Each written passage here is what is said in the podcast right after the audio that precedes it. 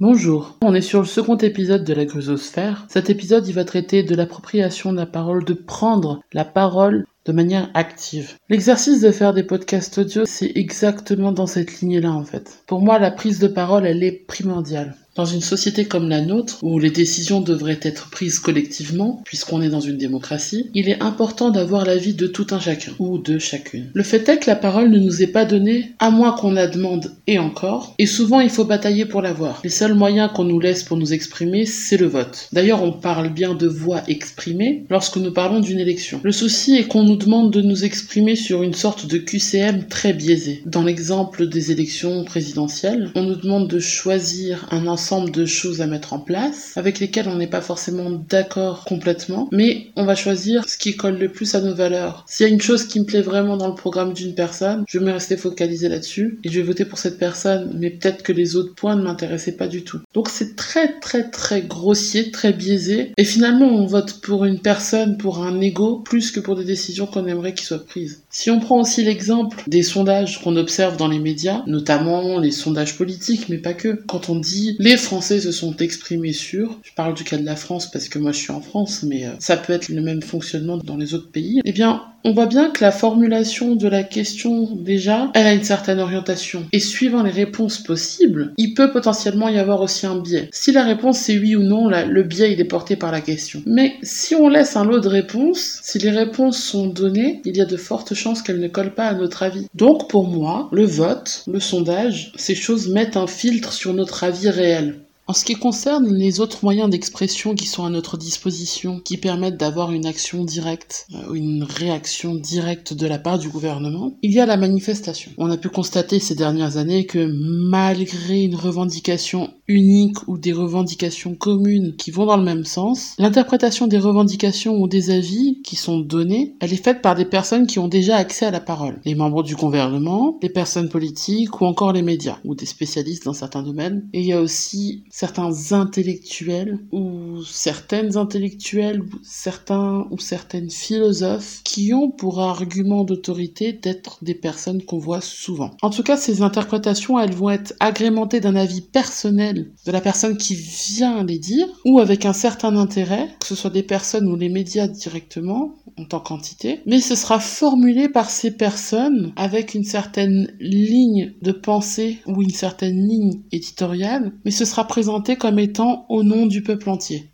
Fatalement, ce qui est dit par ces personnes, par ces médias, vont devenir une réalité. Je fais un petit rappel de ce que j'ai dit dans le premier épisode. la répétition fait la réalité. La répétition d'affirmations, qu'elles soient vraies ou fausses, qu'elles soient biaisées ou non, va créer une réalité dans la tête des gens. Et au final, il y a un risque de silenciation des grandes masses ou des personnes concernées et d'usurpation de leurs paroles, des personnes qui vont parler à leur place. D'où l'importance de la prise de parole, de donner son avis, sinon il y a cette usurpation de la parole, de notre parole à nous. Je vais revenir par exemple sur le vote et vous allez voir que c'est assez parlant. D'un côté, il y a l'injonction à aller voter. Il faut aller voter, c'est notre devoir citoyen et il faut aller voter. C'est pas bien de pas voter. Déjà, si on ne vote pas, on est plus ou moins catégorisé avec une certaine étiquette par beaucoup de personnes dans la société parce que justement il y a ce travail à plus haute échelle de dire les gens ne votent pas, les gens ne se sentent pas investis par la politique. Donc il y a tout ça, donc tout ce nuage oppressif d'injonction au vote qui va mener à une silenciation de l'autre. Pourquoi? Parce qu'en fait, du coup, on va pas prendre en compte, déjà, on va pas prendre en compte les avis divergents par rapport à ce qui est proposé. C'est ce que j'ai dit tout à l'heure. Mais surtout, on ne va pas prendre en compte le vote blanc, on ne va pas prendre en compte l'abstention, et on ne va pas non plus prendre en compte les personnes qui ne se sont même pas inscrites sur les listes électorales puisque cette façon de s'exprimer n'est pas la bonne selon ces personnes. J'ai des personnes dans mon entourage qui ne se sont pas inscrites, qui sont très politisées, avec qui j'ai beaucoup échangé sur ces sujets, mais qui m'ont dit clairement, Gruse, si je vais m'inscrire sur les listes électorales, c'est que je cautionne cette façon de faire, ce qui n'est pas le cas. Et j'ai eu plusieurs personnes dans mon entourage qui m'ont tenu ce genre de discours. Et donc avec tout ça, lorsque vous n'êtes pas inscrit ou inscrite sur les listes électorales, Lorsque vous vous abstenez, lorsque vous votez blanc, on va vous culpabiliser. On va vous culpabiliser parce que vous ne rentrez pas dans la case de j'accepte cette façon de faire et je ne peux m'exprimer que dans ce qu'on me donne. Elle est là, la silenciation. Elle est vraiment là. On aucun moyen de dire on recommence le vote, on change les candidats. On n'a pas ces possibilités-là. On nous laisse vraiment un tout petit couloir où passer. Et puis si tu passes pas, ben, de l'autre côté, il y a les chiens qui t'aboient dessus. Soit t'as la tranquillité au bout du couloir, soit tu restes du côté des chiens et puis euh, tu, tu dois rester de ce côté-là, dans ce sort de carcan où on te dit il faut voter, c'est important d'aller s'exprimer. Et c'est là où il y a une grosse incohérence. Je vais parler d'une petite chose concernant la culpabilisation qui est faite par rapport au fait de ne pas voter. Souvent on nous dit ouais mais la Révolution française c'est le droit de vote, il y a des gens qui sont morts pour ça. Alors oui effectivement, aux révolutions françaises, déjà c'est un pluriel, hein, des gens sont morts pour pouvoir s'exprimer. C'est plus complexe que ça. Je vous renvoie à une conférence d'Henri Guillemin qui était un historien qui a fait pas mal de conférences et notamment il y en a une que je vous invite à aller écouter qui dure à peu près deux heures, qui est une conférence sur les révolutions françaises et la terreur. On va remettre en contexte en fait cette histoire du droit de vote. Il y a une classe sociale qui a poussé à ce que la monarchie soit détruite pour pouvoir mettre en place quelque chose d'autre où cette classe pourrait décider. Et lorsque le droit de vote est arrivé, que les gens sont venus euh, de la campagne pour voter, on leur a ouvert le feu dessus en leur disant ce ne sont pas vos affaires, maintenant c'est nous qui prenons les décisions. Donc qu'on vienne nous dire il y a des gens qui sont morts pour le droit de vote, il faut remettre les choses en contexte et qu'en fait il y avait beaucoup plus d'enjeux politiques que quelque chose d'aussi simple que des gens sont morts pour le droit de vote. Donc je vous invite vraiment vivement à aller écouter cette conférence parce qu'il en parle vachement mieux que moi. Il va dans le détail, il explique tous les enjeux politiques qu'il y a autour des révolutions françaises. Et une seconde chose que je souhaiterais exprimer, c'est également le fait que lorsqu'on s'exprime pour ou contre quelque chose, oui ou non par rapport à quelque chose, c'est insuffisant. Il manque les arguments. Et puis si on est pour quelque chose, on n'est pas pour tous les arguments que d'autres personnes ont exprimés. On peut aussi accepter qu'il y a des arguments contre qui sont ok. Je suis d'avis que chaque personne est légitime de s'exprimer, car chaque personne a une expérience propre et un avis qui lui est également propre. Et quelle que soit la maîtrise du sujet, ça permet d'avoir une vision multiple sur les sujets. Plus on a de paroles différentes, avec des expériences différentes, plus les avis seront pertinents et feront évoluer la pensée commune. On a oublié de faire confiance en l'expérience des personnes et on reste bloqué le plus souvent sur ouais mais les autres ils sont un peu bêtes, hein, tu sais les gens. Euh. De plus, c'est vraiment classiste que de penser que la la personne qui a fait des études aurait plus de choses à dire que celle qui n'en a pas fait. Que son avis a plus de valeur que la personne qui n'a pas fait d'études. D'ailleurs, souvent, il y a une confusion qui est faite. Une personne qui a fait des études sur un domaine ne connaît pas forcément les autres domaines. Si on prend l'exemple de certains politiciens ou politiciennes qui ont fait des carrières, par exemple, de droit, et qui viennent s'exprimer sur de l'économie, elle est où la légitimité? Si on part du principe que les études donnent du pouvoir à la parole. Je ne vois pas pourquoi la personne qui travail a plus de droits de parler d'emploi que celle qui est encore étudiante ou que celle qui est au chômage ou au RSA ou que celle qui est déjà à la retraite. Franck Lepage, dans une de ses conférences gesticulées, il apprenait le fait que tout le monde partage ses connaissances. Je me souviens qu'il a dit que Lorsque tout le monde aura écrit sa propre conférence gesticulée, on en aura fini avec le capitalisme. Je vous invite à aller écouter ou regarder ces conférences gesticulées. Je les ai mises en description, comme toutes les autres choses que j'ai pu citer jusqu'à présent. Prenez le temps de bien écouter ce qu'il raconte et vous comprendrez le principe de la conférence gesticulée si vous ne connaissez pas déjà le principe. Et du coup, vous comprendrez où je veux en venir. C'est d'ailleurs le propre de l'éducation populaire qui est que tout le monde transmette à l'autre et que tout le monde reçoive de l'autre. Une autre motivation que j'ai eu à parler de la prise de parole, elle me vient particulièrement d'une conférence TED Talk de Madeleine Da Silva que je vous invite à aller regarder. En clair, son message c'est n'attendez pas qu'on vous donne la parole, vous allez voir que c'est quelque chose que de s'exprimer devant les personnes. Et cette conférence m'a particulièrement impacté dans ma façon de militer. En fait, elle répond à une question récurrente qu'on se pose souvent, qu'est-ce qu'on peut faire pour changer le monde et quelles sont les voies qui nous sont possibles pour y arriver? Pour moi, ça commence par la parole, qu'on se parle et qu'on s'écoute. Ça ouvre la voie pour que d'autres personnes se sentent elles-mêmes légitimes à s'exprimer. Et puis ça donne des exemples. Pour donner un exemple plus concret, pour moi qui suis musicienne et qui suis passionnée par la musique, dans le style de musique que j'écoutais quand j'avais 15-16 ans, il y avait Avril Lavigne. Je voyais pas beaucoup d'exemples qui me ressemblent dans euh, le punk rock euh, californien que j'écoutais à l'époque. Et puis en fait, s'il y avait eu des groupes comme Gossip qui avaient existé 6 ans plus tôt dans mon environnement musical, peut-être que j'aurais osé les choses différemment ma musique. Peut-être que je me serais imposée différemment. Parce que la chanteuse de gossip me ressemble plus qu'Avril Lavigne. Et donc, l'importance de parler, c'est aussi de donner des exemples, de, légitimer notre présence dans la parole publique. Il y a quelque chose qui m'a beaucoup marqué, qui m'a lancé sur cet épisode, c'est la façon de s'exprimer de certaines personnes. Et je me demandais si c'était légitime. Je trouvais ça beau, mais je me suis demandé si c'était légitime récemment. J'ai regardé une interview, euh, Thinkerview, de Kemi Seba, où je me dis dès le départ, alors déjà je me suis dit c'est cool, parce que depuis que j'ai commencé à regarder Thinkerview, j'en ai regardé vraiment une dizaine, peut-être une quinzaine. Il y a dû avoir deux interviews de femmes dedans. Et puis bon, euh, tout le monde est blanc, quoi. Donc quand j'ai vu euh, l'interview de Kémy Seba, en plus ça parlait de panafricanisme, je me suis dit, tiens, pour une fois, on change un peu les sujets. Et j'ai été assez étonnée d'entrée de jeu de la façon de s'exprimer de Kémy Seba. La façon d'être tranchant dans ses réponses, de prendre la parole et de dire, tu m'as posé une question, tu m'as pas laissé finir, je continue. Et donc, euh, je me suis demandé si c'était légitime de le faire au début. Après, je me suis rappelé que, bon, avec euh, les quelques années que j'ai derrière moi d'expérience concernant les milieux militants, je me suis dit, ouais, ok, d'un côté, il est noir et c'est clair qu'on a dû lui couper la parole souvent. Je le sais d'expérience, vraiment, et je pense que j'ai pas à le justifier puisqu'il y a beaucoup de personnes qui vous diront la même chose, notamment dans les milieux féministes, par exemple. Ou alors, je pense particulièrement à l'expérience qu'il y a eu il y a plus de 30 avec euh, touche pas à mon pote. C'est toujours la même notion de c'est au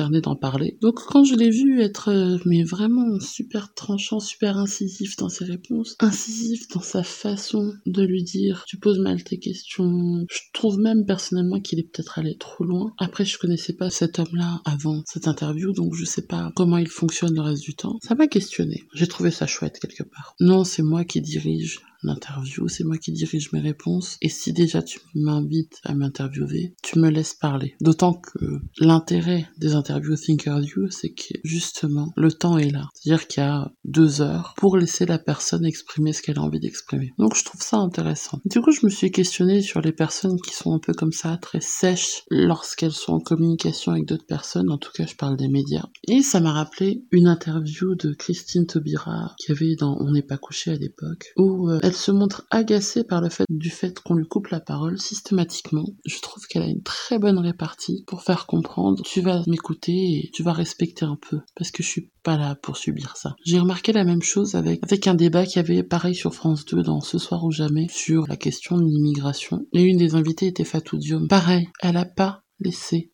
la place pour qu'on ne la laisse pas finir. Et je sais que c'est pas facile d'en arriver là, d'arriver à avoir ce respect de soi-même, de se dire on m'a posé une question, j'ai quelque chose à exprimer, je vais l'exprimer jusqu'au bout. Donc c'est un peu tout ça qui m'a motivé. Je vais utiliser ma propre expérience pour exprimer à quel point il y a eu des freins pour ne pas que je prenne la parole. Quand j'ai souhaité rejoindre une association féministe, je n'en connaissais qu'une et j'ai donc rejoint celle-ci. Puisque son nom a presque pas d'importance, on va l'appeler OSEF. On m'a très vite demandé de rejoindre les membres actifs, notamment pour reprendre les réseaux sociaux comme j'avais des connaissances en informatique avec internet. Elles étaient trois au bureau, assez nouvelles puisque toutes les anciennes du bureau s'étaient barrées et les anciennes membres aussi. Et du coup, on a très vite été cinq. Il y avait l'ancienne présidente, une membre active qui était là avant déjà, et puis deux que je vais nommer par la suite, Marine et Marion. Il faut savoir que sur quelques mois, on a été très actives et on a fait vraiment beaucoup de choses. Donc on va revenir à Marine et Marion. Elles ont été un grand frein sur ma prise de parole en public dans cette association. Il y a eu une grande appropriation de tout. D'ailleurs, j'ai eu une hésitation à les appeler Jabot et Anastasie, comme dans Cendrillon, justement à cause de ça. En gros, elles ont essayé de s'approprier la pantoufle de verre, surtout Marion plus que Marine, tout ça pour accéder au privilège d'avoir la visibilité d'être princesse et d'épouser le prince. Je m'explique. C'est-à-dire d'avoir la visibilité de plusieurs oppressions pour épouser la légitimité d'avoir la parole et donc d'être vue. On pourrait voir ça comme ça. Cendrillon a l'occasion de changer les choses pour elle, déjà d'accéder à un certain pouvoir, entre guillemets, et de voir ses belles-sœurs s'approprier ça alors qu'elles ont bien plus de privilèges qu'elle, c'est un peu ce qui s'est passé chez Osef. Marine est plus âgée que Marion, et elle a essayé de s'imposer comme la sage ou la garante de l'association. Elle a essayé de s'imposer comme l'autorité paternelle en jouant avec son âge. Et Marion, elle rentrait plutôt comme la force vive et jeune, plus brute, plus impulsive et moins réfléchie, avec le joli minois. Et un discours du type « je connais les choses parce que je les vis », alors que Marine, elle avait plutôt une attitude « le terrain, je le connais parce que j'y bosse ». Faut savoir qu'elle travaillait dans le social. Je fais une petite parenthèse, il y a beaucoup de choses à dire sur certaines personnes avec cette attitude qui travaillent dans le social. Et qui voit pour beaucoup le monde au travers de ce biais-là, en oubliant qu'il y a d'autres visions des choses. En tout cas, c'était fou. Marion, elle savait tout, elle vivait tout. Alors au début, ouais, ça parle du harcèlement de rue. Ok,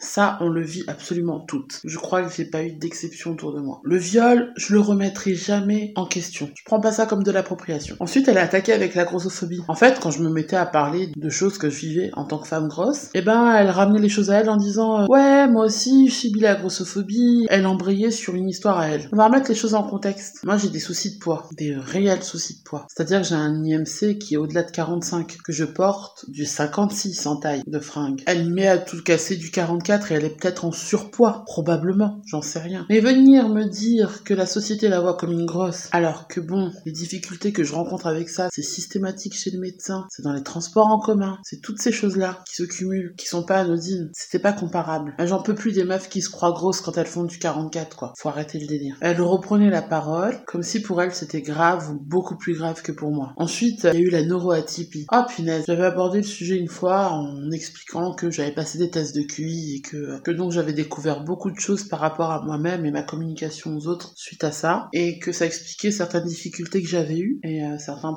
certains soucis dans ma vie. Et alors là, alors Marion, ça a pas loupé. Hein. Oui, euh, moi aussi euh, j'ai un QI, machin. J'attends toujours de voir le diag parce qu'en fait, euh, au vu de plein de choses, je rentrerai pas dans le détail là-dessus parce que ça, ça demanderait un podcast à lui tout seul. Ça me questionnait beaucoup, je ressentais pas ce truc que je ressens avec la plupart des personnes qui, qui sont neuroatypiques. Je pense qu'elle joue un peu un rôle. Ça a été le cas aussi pour Marine qui disait que oui, euh, son enfant, pareil, euh, avait fait des tests de QI. J'ai l'impression qu'elle essayait de lui faire aussi jouer un rôle, c'était assez hallucinant. Je rentrerai pas dans le détail, mais j'ai l'impression qu'elle grossissait le trait, qu'elle lui faisait faire du théâtre, elle mettait beaucoup de pression par rapport à ça, pour se donner une image quand on allait chez elle et tout. C'était assez d'ailleurs, je plains ce gosse. Ça a été une foire, ça paraissait même pas cohérent dans ce qu'elle disait. Ça m'a tiqué quand même. Moi aussi, je suis neuroatypique. J'ai l'impression que c'est toujours le moi aussi. Ensuite, il y a eu la bisexualité. Quand on a rencontré les autres meufs des autres villes de la même association. Parce qu'en fait, l'association était locale, mais il y avait aussi le national. Il y a eu le groupe de membres de cette association qui était le groupe lesbien et bisexuel de l'association. D'un coup, Marine se targuait d'avoir couché une fois avec une femme. Elle avait bien fait comprendre que c'était une expérience d'une fois. Mais bon, du coup, elle se considérait bi. Marion, ça a été pareil. À chaque fois qu'elle pestait sur son mec, elle parlait du fait de coucher avec une femme, que ce serait peut-être mieux, tout ça. Pour mettre les choses en contexte, ok, ça peut être de la bisexualité, mais il y a aussi, en fait, euh, le fait de vivre avec la personne ou d'avoir une relation avec. J'ai l'impression que c'est vraiment le côté juste érotique de la chose. Et du coup, il y a eu le dernier point qui m'a rendu assez folle. Ça a été sur le côté racisé. C'est-à-dire que moi, je suis venue parler du racisme que je subis tous les jours, des choses que j'ai pu vivre ou que ma famille a pu vivre, qui sont pas anodines. Ça se voit sur mon visage, ça se voit dans mon nom, ça se voit dans mon prénom. Quand je commençais à parler de ce genre de choses-là, mais Marion, mais se comparait systématiquement à moi, elle prenait la parole toujours, hein. Ouais, mais tu sais, moi je connais, euh, ben ouais, moi aussi je suis racisée. Mais alors là, va falloir remettre en contexte. Elle a un nom bien français. Elle est blanche. Son père est caucasien, sa mère vient d'Amérique du Sud, mais de ce que je vois de cette meuf-là, elle est blanche. Elle est blonde aux yeux bleus. Donc au bout d'un moment, va falloir arrêter de se foutre de ma gueule. Qu'elle me dise pas qu'avec un nom français et en plus, en plus d'être caucasienne, elle subit le racisme. Alors je sais pas si c'est vraiment de l'appropriation, si c'est un déni total de ce que c'est que le racisme, ou si elle croit tout savoir, mais c'est juste pas possible. Du coup, on a deux femmes blanches qui ont toujours vécu en ville, avec les avantages que ça, et puis la méconnaissance de ce qui se passe en dehors. Avec des études. Marion, elle a un bac plus 5. Marine, elle doit avoir un bac plus 2, voire un bac plus 5. Et donc on a deux meufs comme ça qui s'approprient les problématiques de minorité pour garder la parole, qui te coupent la parole ne serait-ce qu'en réunion d'association,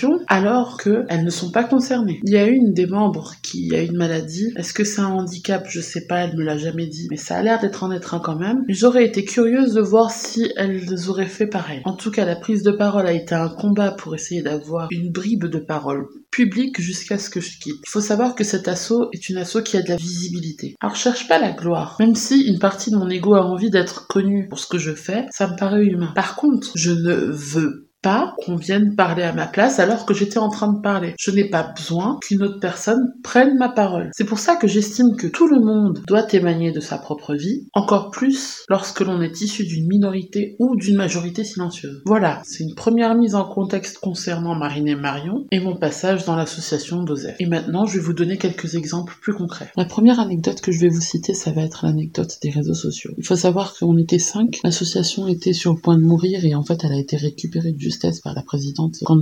Et l'objectif, c'était de remettre sur pied un bureau et puis de remettre en place des actions au courant de l'année et essayer de mobiliser pas mal de femmes pour les sensibiliser aux problématiques féministes et essayer de trouver collectivement des solutions pour essayer de faire avancer les choses sur tous ces points-là. Donc quand le bureau a été remonté en sachant que la présidente disait tout le temps bah moi les technologies voilà c'est pas ma génération j'y connais pas grand chose elle disait tout le temps je suis une technoquetch. Elle voulait que qu'on se partage ça et qu'on donne de la visibilité à l'association via les réseaux sociaux parce qu'elle savait tous jouer sur internet aujourd'hui. Il a donc été question de récupérer la page Facebook de l'association. Cette association elle est nationale. Il y a plusieurs antennes donc on dépendait du national. On devait attendre que la responsable au niveau national des comptes Facebook nous file à nous les droits. Après plusieurs semaines, on a récupéré les droits. Marion était là, oui, mon mec il est community manager, je sais comment ça marche les réseaux sociaux, je vais faire ça aux petits oignons pour Facebook, ben je vais m'en occuper. Et on était censé être deux, donc il était censé y avoir moi avec. Comme ça, on n'était pas bloqué. Si elle, elle était pas dispo, ou alors moi je pouvais poster des choses, enfin voilà. Je me suis retrouvée, quand on a reçu les droits,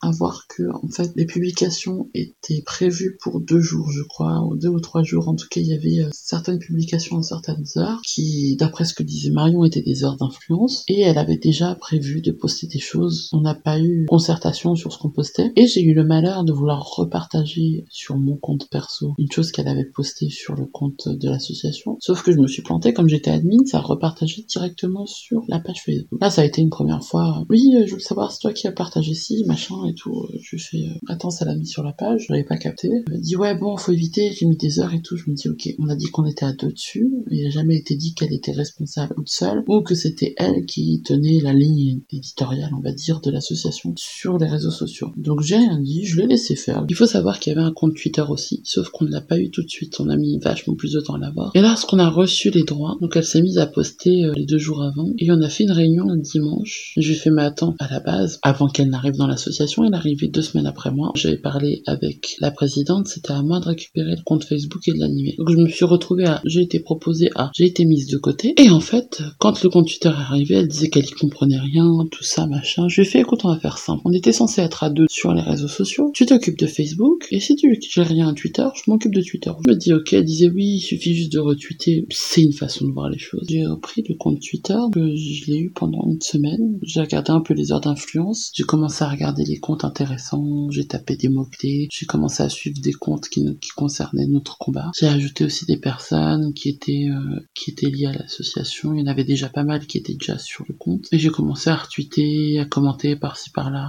Et aussi, ben, à rajouter des hashtags qui allaient bien pour essayer de dire voilà, on soutient ça. À soutenir les femmes de l'histoire. Il y avait des comptes qui mettent en avant des femmes dans l'histoire. À soutenir des autres associations féministes qui me paraissaient super importantes. En plus, c'était le début du mois des visibilités. Je me suis dit, ben, il y a aussi l'aspect visibilité des femmes lesbiennes et des femmes bisexuelles. J'ai aussi posté des choses là-dessus. J'ai commencé à poster et en fait le compteur a explosé. Au niveau des impressions, des vues, on était pas mal retweetés, passé une à deux heures par jour aussi. Mais ça a permis de mettre en avant des femmes PDG dans la région, en Alsace. Ça a permis de mettre en avant des actualités locales ou nationales et aussi de lancer des discussions sur du féminisme sur Twitter. Arrivé le moment où est venu forcément le débat je mets des guillemets ça se voit pas, mais je mets des grosses guillemets. Parce que pour moi, c'est pas un débat, c'est une discussion sans fond qui n'a aucun intérêt, qui ne devrait même pas exister. Sur le voile. J'ai un peu l'impression que c'est un peu la carte chance du Monopoly. On sait pas quoi faire, on va lancer un débat sur le voile. Il y a une discussion qui s'est faite, et en fait, moi qui ne pouvais pas poster sur Facebook sans que madame ne vienne me dire, ah, mais t'as posté un truc? j'ai vu au bout d'un moment que j'étais dans une discussion avec une personne, par tweet interposé, et qui avait des réponses qui n'émanaient pas de moi. Je fais, voilà, attends, qu'est-ce qui se passe? Et là, je reçois un message sur Discord, SMS, coup de fil, il était 23h. Comme j'ai pas répondu, qu'elle prenne des décisions sans m'en parler déjà. Qu'elle réponde à ma place sans m'en parler. Elle répond à ma place. Cash le mot de passe a été changé. Et j'ai lui a fait oui, pas la peine de rentrer dans un débat à défendre coûte que coûte le voile, machin. Et elles ont dit bon bah smart, tu récupères pas le compte tant qu'on n'a pas discuté. C'est-à-dire qu'elle vient parler d'un truc qu'elle ne connaît pas. Ça me rendait assez malade parce qu'en fait c'était un long, un long travail sur plusieurs semaines. Dès que le sujet venait sur la table, je leur disais invitez des femmes voilées. On fait un café juste pour ça. On les invite, on les laisse parler, on les écoute. Un peu comme nous on demande à faire quand on fait un café autour d'un sujet féministe où on dit aux parlez pas ou alors vous n'êtes pas prioritaire. J'ai remarqué que comme il y avait toute cette visibilité sur Twitter, il y a eu euh, des petites phrases dans la semaine. Je me souviens plus ce qu'elle disait, mais j'avais compris très vite qu'elle voulait en fait prendre la main dessus parce qu'il y avait de la visibilité. Ça a pas loupé dès qu'elles ont eu l'occasion. Bam, Marion a fait un changement de mot de passe ou Marine, je sais plus, parce qu'elles se sont retrouvées à deux à me parler en mode on te fait la morale, on t'explique à quel point c'est mal ce que tu dis parce que tu comprends, tu connais pas le voile, alors que bon, j'ai une éducation musulmane, j'ai grandi là-dedans et que elle, elle n'en rien. Si ce n'est que Marine travaille dans le social. Ça c'est récurrent dans le milieu féministe. On voit beaucoup d'assistantes sociales ou de personnes qui travaillent dans le social qui vont venir t'expliquer ce que c'est qu'une femme racisée et qui ont oublié que les femmes racisées elles sont pas que dans les milieux précaires et qui viennent t'expliquer quelque chose dont elles n'ont vu qu'un bout sans vivre dedans. Faut savoir que quand on a récupéré la boîte Gmail de l'association, Marine l'a tout de suite liée à son numéro de téléphone à elle. Elle l'a tout de suite mis sur son téléphone et elle l'a tout de suite lié sur son téléphone, ce qui fait que prendre la main sur l'adresse pour le pour il faut prendre la main sur son téléphone, ce qui est une aberration incroyable. L'empêchement de la parole, il y a eu prise en charge de la page Facebook et ensuite il y a euh, on te laisse du pouvoir, mais en fait on se rend compte qu'il y a de la visibilité parce qu'au début elle pensait que Twitter c'était pas intéressant, mais Twitter est beaucoup plus intéressant pour la visibilité des médias que Facebook. En fait, Facebook est plus là pour les événements, ce qui est très intéressant déjà, de faire venir des gens aux événements, de faire réagir, et du coup d'avoir des adhérents, des choses comme ça. Et Twitter, en fait, c'est beaucoup plus utilisé par les journalistes, c'est beaucoup plus utilisé par les autres associations, donc ça donne une visibilité dans les médias. On prend un sujet que les blancs trouvent problématique, que les non-musulmans trouvent problématique, et qu'elles ont questionné que de leur point de vue à elles, sans se demander ce qu'il y avait autour sans connaître la culture qu'il y a avec. C'est comme questionner les problématiques des femmes en étant un homme. Il n'y a pas la réalité. Ils ont utilisé ce point-là en donnant une ligne politique à l'association en sachant que la charte de l'association ne disait rien à ce sujet, même si c'était questionné. Et je pense que ça l'est encore. Qu'elles ont peur de se positionner parce qu'elles veulent rester sur leur image d'universaliste et non pas d'association raciste, parce que c'est ce qui est au final, c'est ce qui se passe, c'est une association raciste, raciste et xénophobe quelque part. Tout est vu du prisme de la civilisation occidentale française et que rien n'est pris en compte dans le bon contexte, en ayant une incohérence par rapport aux valeurs qu'elle se prône. La deuxième anecdote, ça a été dans les événements de l'association. Quand on a repris l'association, il y avait déjà une fois par mois un café féministe et il y a eu d'autres événements qui se sont faits. Il y a eu des propositions de différents endroits où on nous a proposé d'animer des choses. Sur les choses un peu bancales, on m'a envoyé moi, lorsqu'il y avait personne d'autre disponible. Sur les autres choses, elles se sont réparties entre elles sans demander qui voulait animer, alors qu'on était toutes là. Je prends plusieurs exemples, hein, j'en ai plein. Donc les cas féministes qui avaient un thème tous les mois, qu'une personne propose d'elle-même en disant ok moi je veux faire un truc sur ce sujet, j'ai quelque chose de prêt, je propose de, prendre ce thème-là le mois prochain. La présidente a dit ok, en plus c'était le début, il y avait, enfin il y avait besoin de ramener du monde, il n'y a pas de souci. Par contre quand on est parti sur des sujets où on a dit ok vous préparez à deux, bizarrement j'étais toujours épaulée en fait. Maintenant que je prends du recul, il y a eu un sujet où on était à deux, où la meuf a fait son truc de son côté et m'a pas demandé. J'ai pris la parole vers la fin en disant t'as pas abordé ça, t'as pas abordé ça. Ça donne un peu ce côté euh, mise de côté. Vous savez, la secrétaire, l'arabe de service. Les événements, il y avait du monde, ben bizarrement, oui, effectivement, on savait qu'il y avait du monde, c'était pas moi qui étais prévu pour parler. Je sais pas, peut-être que je suis pas présentable, peut-être que ça va pas. Faut arrêter le délire. J'ai pas moins d'études qu'elle, j'ai moins de prestants. Faut être honnête, des présentations j'en ai donné plein, j'ai pas peur de parler. Je pense plutôt que déjà le fait que je sois arabe, que depuis le début on m'a parlé du voile et qu'à chaque fois j'ai donné une vision qui les dérangeait. Parce que je répondais à leurs questionnements où ils me disaient oui mais le voile en France, et je leur disais le voile en France comme ci, comme ci, comme ci, comme ça, moi je le vois comme ça. Ouais mais c'est pas cohérent par rapport aux iraniennes et je leur disais comme ça, comme ça, comme ça, comme ça, comme ça. Et ma position, elle se tenait dans deux contextes différents. Je sais que ça les dérangeait. J'en ai déjà parlé sur mon blog. C'est quelque chose qui m'a beaucoup marqué parce que ça met vraiment une fracture dans le féminisme que j'ai pu rencontrer, en tout cas dans certains milieux féministes que j'ai pu côtoyer. C'est ce, ce manque de réalité de l'intersectionnalité. Les événements publics qui étaient réguliers, c'était prévu que j'en fasse un plus tard et en plus ça tombait à la fin de l'année. Il y a eu deux événements. En fait, on m'a pas demandé. On m'a dit il faut quelqu'un pour animer tel truc et tel truc. C'était la même semaine. Faut savoir que le premier c'était un jeudi soir. J'ai été prévenue la veille où fallait parler d'éducation des jeunes filles dans le monde. C'était avec Amnesty International. J'ai rencontré personne avant le moment où c'est arrivé et je savais pas ce qu'il fallait faire. J'ai eu l'impression que comme rien n'était clair, elles m'ont relargué ça dessus. Arabe de service, je l'ai dit ou je l'ai pas dit? En mode tiens, c'est la merde, on te file la merde. Moi j'ai préparé. Tu me dis éducation des jeunes filles dans le monde. Ok, t'inquiète, les ressources, il y en a plein sur internet, il y a moyen d'organiser un truc. Honnêtement, j'ai j'ai dit que j'y passé la nuit, mais en vrai, j'y ai passé qu'une heure. Et puis surtout, c'était censé être un café débat. Il y a toujours la possibilité de faire parler les autres. De toute manière, c'est ce qui est intéressant dans ce genre d'événement. Les tables rondes des cafés débats, c'est d'avoir, quand t'es une dizaine autour d'une table,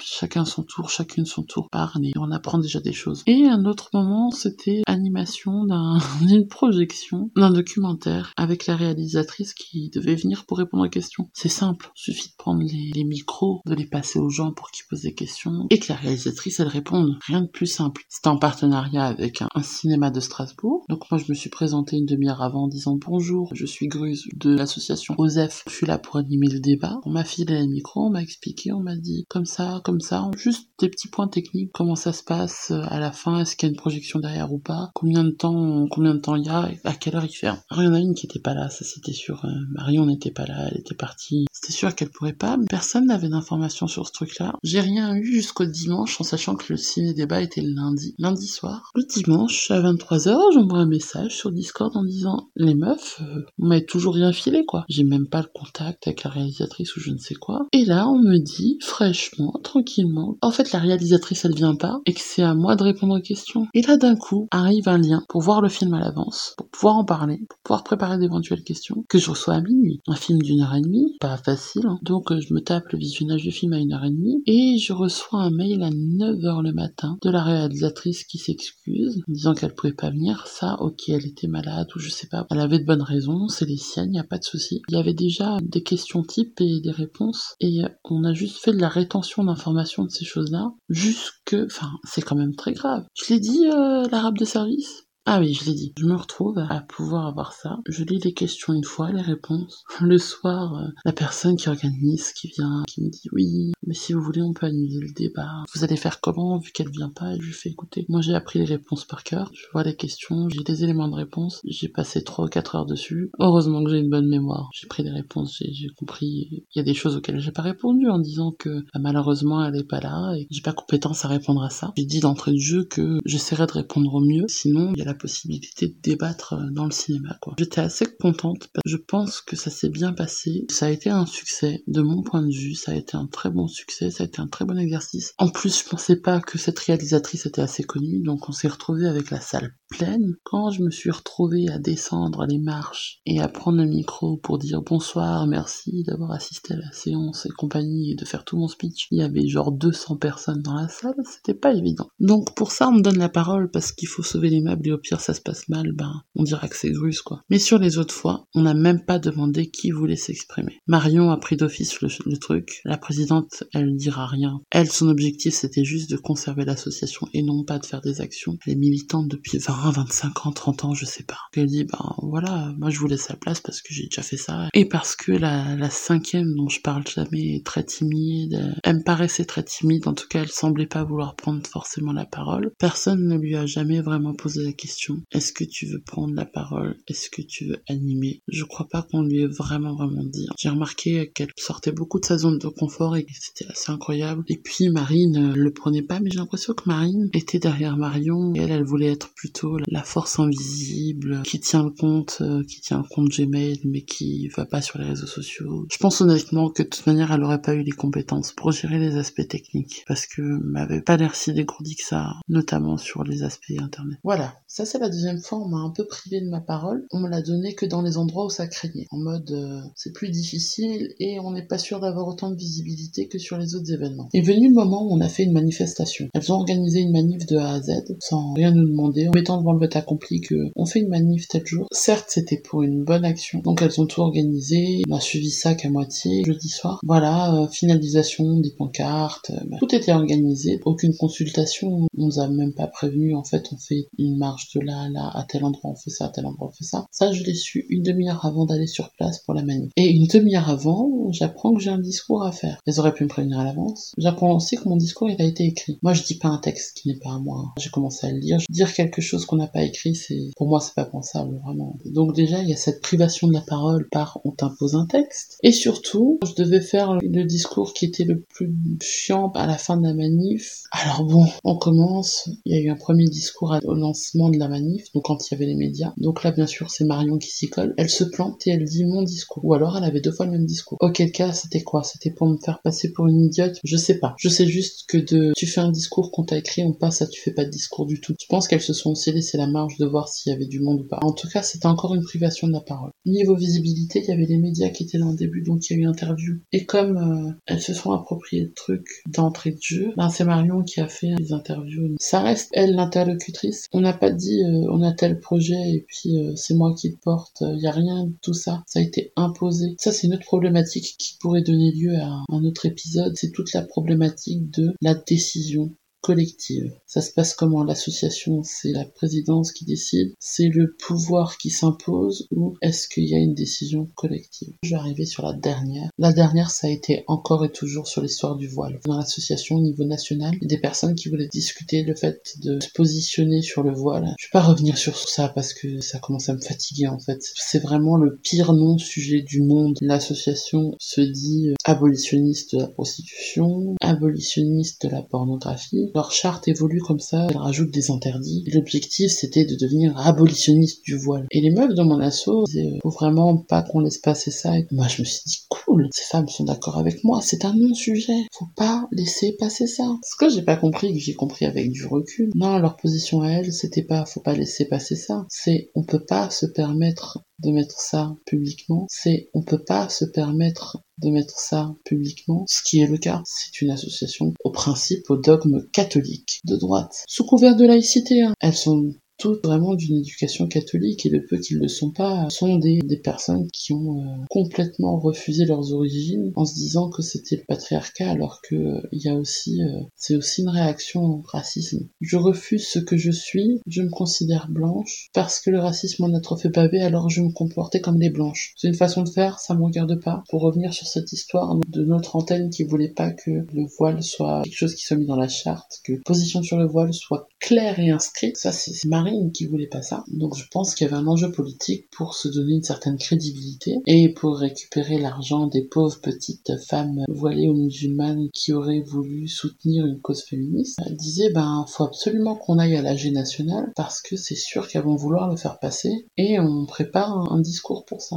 Je suis quand même la personne qui a plus parlé de ces arguments. Je ne porte pas le voile, mais j'ai grandi dans un univers où les femmes portent le voile et où c'est un questionnement que j'ai eu étant plus jeune et j'ai aussi mon éducation autour de ça, de, de ce qu'il faut et ce qu'il ne faut pas faire quand on est musulmane, et de ce qui est un choix et de ce qui ne l'est pas, et de ce qui est obligatoire. Et donc je leur dis, bah écoutez, moi je vais écrire un texte, hein. s'il faut, s'il faut parler et faire un plaidoyer, je le fais. Ah, mais t'auras qu'à le faire avec Marion. Et encore une fois, et toujours, c'est encore sous la surveillance d'une blanche. C'est encore, la petite arabe, elle saura pas écrire un texte. Genre, Marion, elle t'aidera. Le texte, il était déjà écrit, en fait. On en a parlé une semaine après, il était déjà écrit, on en a je l'aurais pas dit parce que ça les regardait pas, mais j'avais déjà le squelette du texte et après j'en ai fait un texte complet quand il y a eu prise de bec encore sur ce sujet du voile ou je l'ai posté sur mon blog. Le texte était prêt. Voilà. En fait, il y a cette privation de la parole qui était régulière. On va pas me dire tu parles pas, on met sous la surveillance de genre tu l'écriras avec machine ou euh, bah tiens on t'a écrit un discours et donc cette possibilité de ne pas exprimer moi-même mes opinions parce que je suis certes dans une association mais en fait ce qui fait les idées globales de l'association c'est aussi les idées de l'individu. C'était aussi pour moi euh, la possibilité d'avoir un peu de visibilité pour défendre des choses que je pensais justes. Dernière anecdote qui m'a fait quitter l'association, ça a été l'anecdote de l'Assemblée Générale. On préparait l'Assemblée Générale, les choses ont été réécrites sans nous demander, elles ont repris les statuts du règlement, elles en ont pas parlé, toujours Marine, particulièrement Marine, un petit peu Marion. Marine était vraiment... Elle a réécrit des choses, on les a découvertes trois jours avant l'AG, donc pas moyen de réécrire facilement. Et surtout à l'AG, euh, le plan de déroulement de l'AG était déjà fait, on n'a pas été prévenu. Marion a fait ça tranquillement. Elles ont réparti les, choses à dire. Et oh, bizarrement, sur cinq personnes actives, il y en a quatre qui présentaient quelque chose au niveau de l'AG et moi j'étais privée de parole. Quand j'ai dit sinon je prends tel ou tel point, parce est hors de question que je ne parle pas pour cet AG vu que je suis honnêtement sans mentir, je suis celle qui en a fait le plus. Tant techniquement de par mes connaissances en informatique que euh, au niveau des gens que j'ai ramenés, là où les événements ont créé sur Facebook, il y avait 80 personnes invitées, il y en avait 40 qui émanaient de mon réseau, et je m'en suis rendu compte après coup, hein, que les rattrapages, c'était moi, que les idées, quand on a fait des interventions en lycée, c'est moi qui ai proposé les idées, des sujets à aborder, c'est moi qui leur ai proposé de faire des after Il y a eu beaucoup, beaucoup,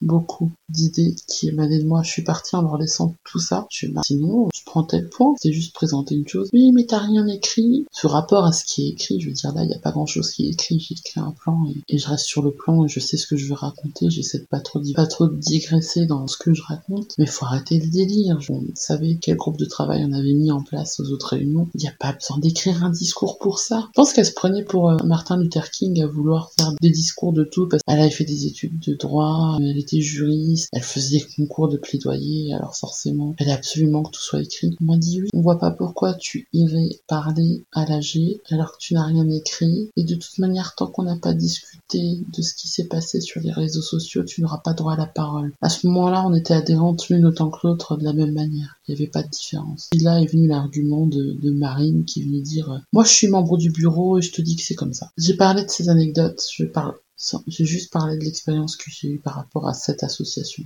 C'est quelque chose qui se répète c'est quelque chose qui arrive à plein d'endroits. Voilà, moi je suis plus trop pour euh, joindre une association si c'est pour me faire priver de ma parole. La prise de parole, c'est vraiment prendre à s'approprier. Parce que quand on nous coupe la parole, on la reprend. Donc c'est pour ça que j'ai cité au début les personnes qui m'ont un peu inspiré de ce côté-là, où j'ai commencé à être comme ça. Je me laisse plus couper la parole. C'est un travail de longue haleine. Ça fait plusieurs années que j'y travaille. J'essaie de ne pas la couper. Mais par contre, lorsqu'on me pose une question, lorsque j'explique quelque chose, je vous assure que j'essaie d'aller jusqu'au bout. J'ai commencé, tu as commencé à m'écouter, tu finis tu veux pas m'écouter, tu m'écoutes pas, mais tu ne me coupes pas la parole. Parce qu'il y en a marre d'avoir cette privation. De la même manière qu'on parle d'occuper l'espace public, c'était un peu le credo des nuits debout, c'était l'occupation des places publiques parce que les places publiques nous appartiennent. S'approprier l'espace public, a aussi s'approprier l'environnement sonore. La, parole, on y a le droit. Les personnes ne sont pas obligées de nous écouter. Par contre, on n'a pas le droit d'empêcher des personnes d'exprimer leur point de vue dans, par exemple, un espace public, comme sur un lieu, comme sur Internet. C'est tout l'intérêt de ce podcast, c'est de pouvoir les partager sans avoir de filtre. Euh, le seul filtre que j'ai, c'est moi-même.